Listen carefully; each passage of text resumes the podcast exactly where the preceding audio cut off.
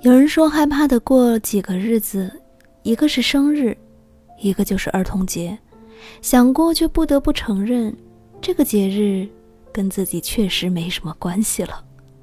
可是不过又想拿这个来当借口放松，真的是相当纠结。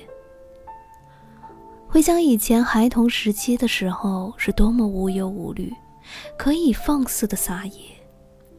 现在反而束手束脚，被条条框框约束。人是不是真的越长大，就越孤单呢？想这么多其实也没什么用，不如放下这千丝万愁，给自己一个谁还不曾是孩子的借口，再肆无忌惮的疯狂一回吧。